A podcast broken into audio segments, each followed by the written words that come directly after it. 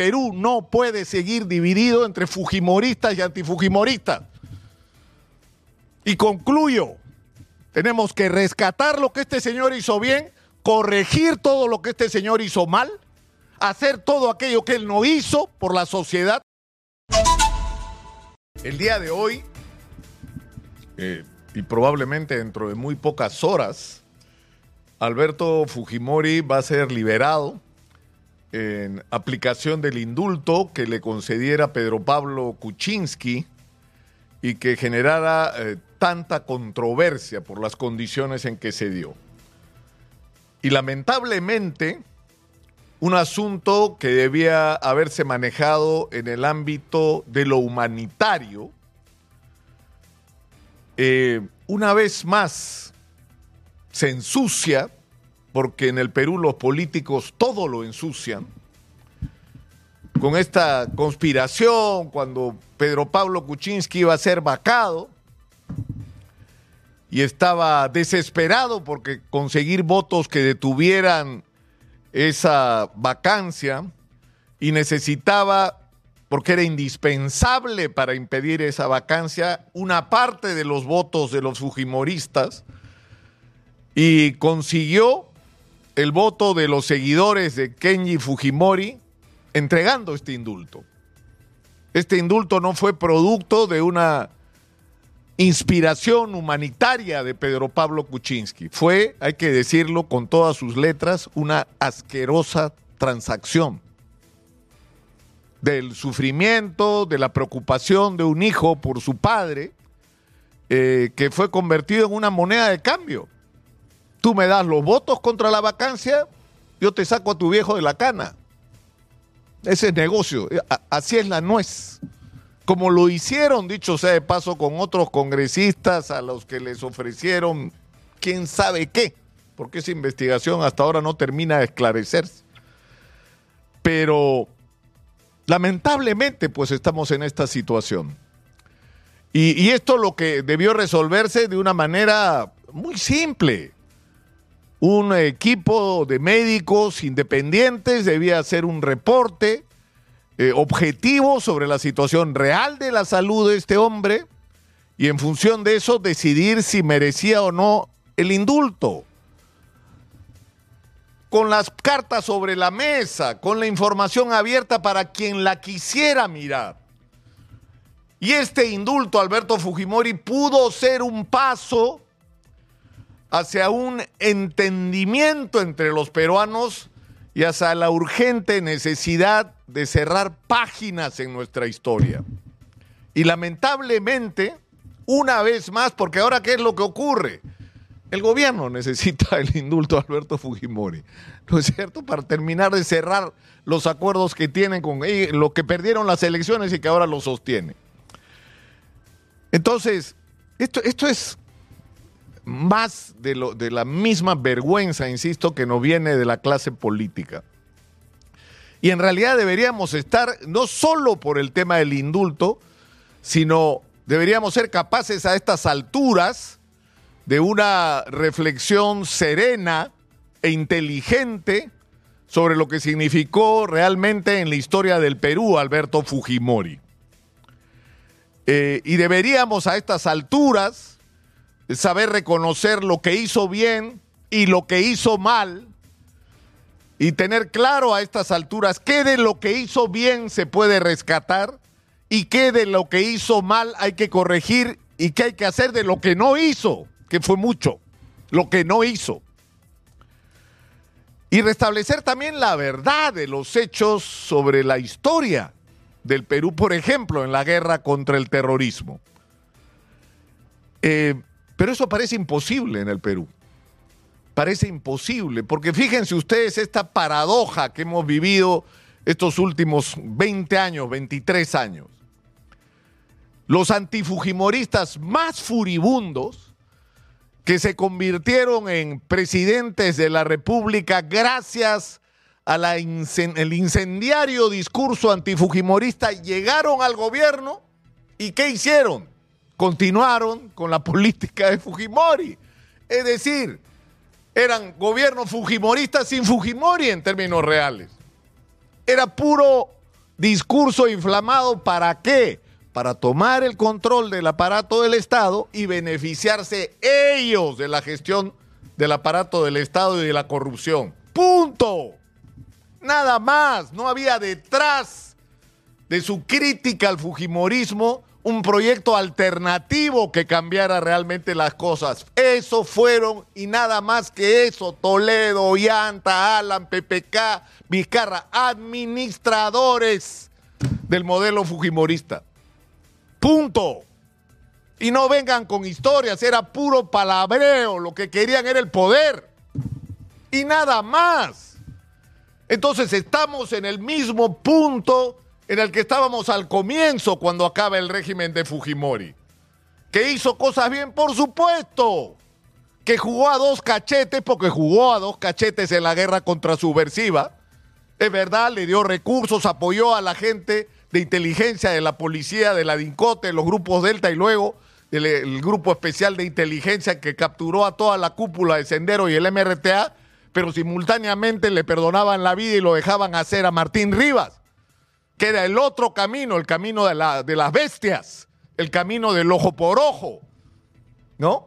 El camino de la guerra sucia, que no fue el que derrotó a Sendero Luminoso y el MRTA, pero jugaban a los dos, jugaban a los dos, ¿no? Felizmente ganaron los buenos, por así decirlo, en esta guerra que hemos tenido contra el terrorismo. Pero en fin, más allá de cualquier consideración, hay que reconocer ese mérito. En segundo lugar, es innegable que las medidas económicas que tomó Fujimori cambiaron el país.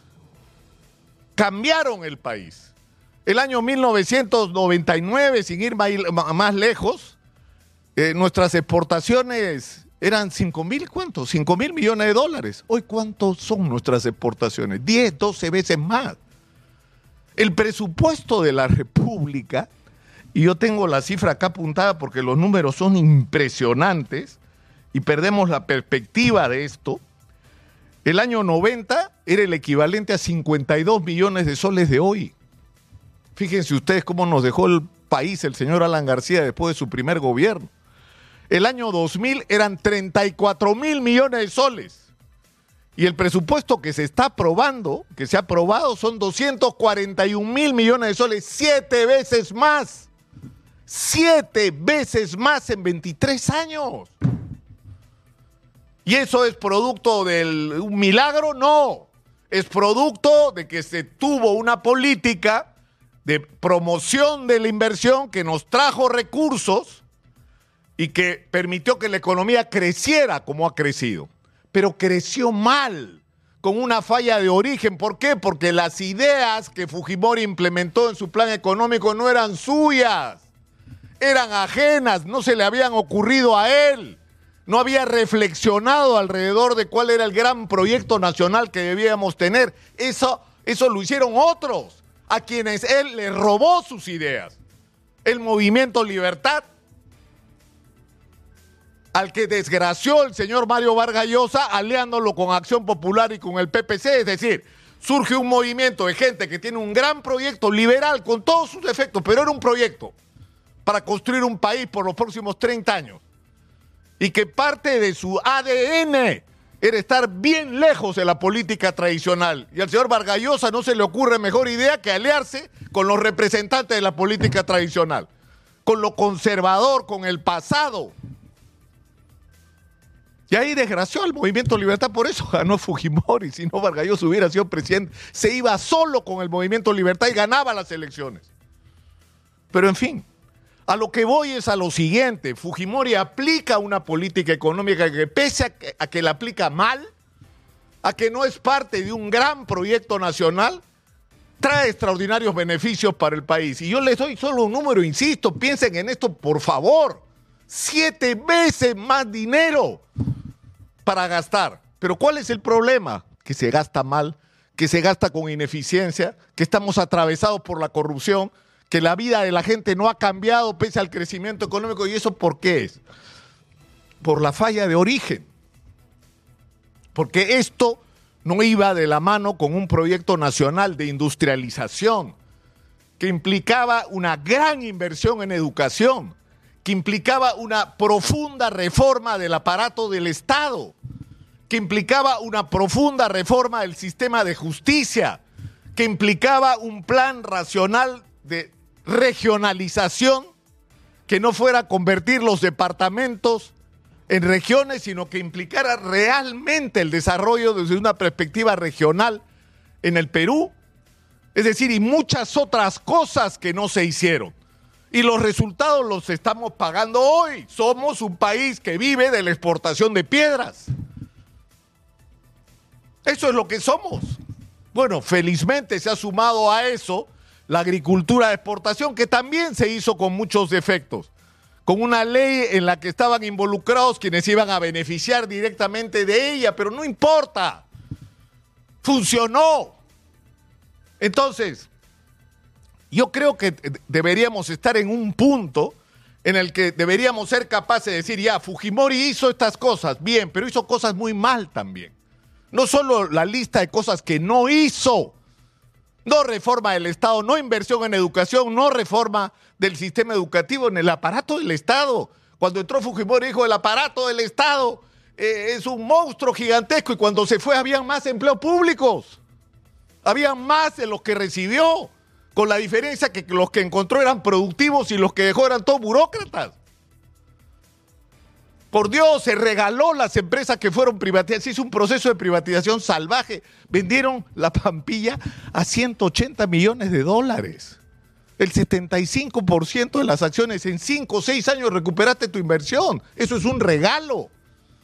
Se destruyó en Atru Perú, que era una organización eficiente, como todas las empresas públicas de esa época afectada por la corrupción pero aplastabas a los corruptos y hacías una gestión eh, eficiente con una perspectiva de gestión de empresa privada y no se hubiera perdido lo que teníamos, paraderos, buses articulados, rutas exclusivas, choferes con derechos, uniformados, boletaje. Se destruyó en Atru Perú y lo cambiamos por las combis asesinas. Eso también fue parte de la herencia de Fujimori y el control el control de los medios de comunicación, el control de las Fuerzas Armadas, el control de la policía, el control de, todas las instituciones. Por eso es que es tan complicado para Fujimori decir, yo no tengo nada que ver con la, Cantuta y Barrios Altos. Cuando el día anterior estaba diciendo que en este país no se movía un alfiler sin que él y el doctor lo hubieran decidido. Cuando no le convenía, entonces no tenía nada que ver. Pero en fin, insisto, deberíamos estar en un punto en el que tenemos que cerrar la página de Alberto Fujimori. Se acabó esa etapa de la historia. El Perú no puede seguir dividido entre fujimoristas y antifujimoristas. Y concluyo, tenemos que rescatar lo que este señor hizo bien, corregir todo lo que este señor hizo mal, hacer todo aquello que él no hizo por la sociedad, como por ejemplo pagar la deuda social, pagamos la deuda externa a todos los bancos acreedores, pero no cumplimos con los fonavistas, los jubilados, los maestros. No cumplimos, no resolvimos el problema de nuestra deuda hacia adentro, con los agricultores. Pero en fin, recoger lo que estuvo bien, corregir lo que estuvo mal, hacer lo que no se hizo y pasar a otro momento de nuestra historia. Y una vez más, Keiko, busca chamba. Busca chamba. Dedícate a otra cosa. Deja que la política la hagan quienes representan realmente a la sociedad. Que no son los tuyos, Keiko. Son otros. Lo dejo por hoy ahí. Soy Nicolás Lucar, esto es Hablemos Claro, estamos en Exitosa, la voz que integra al Perú, 95.5 de la FM en Lima.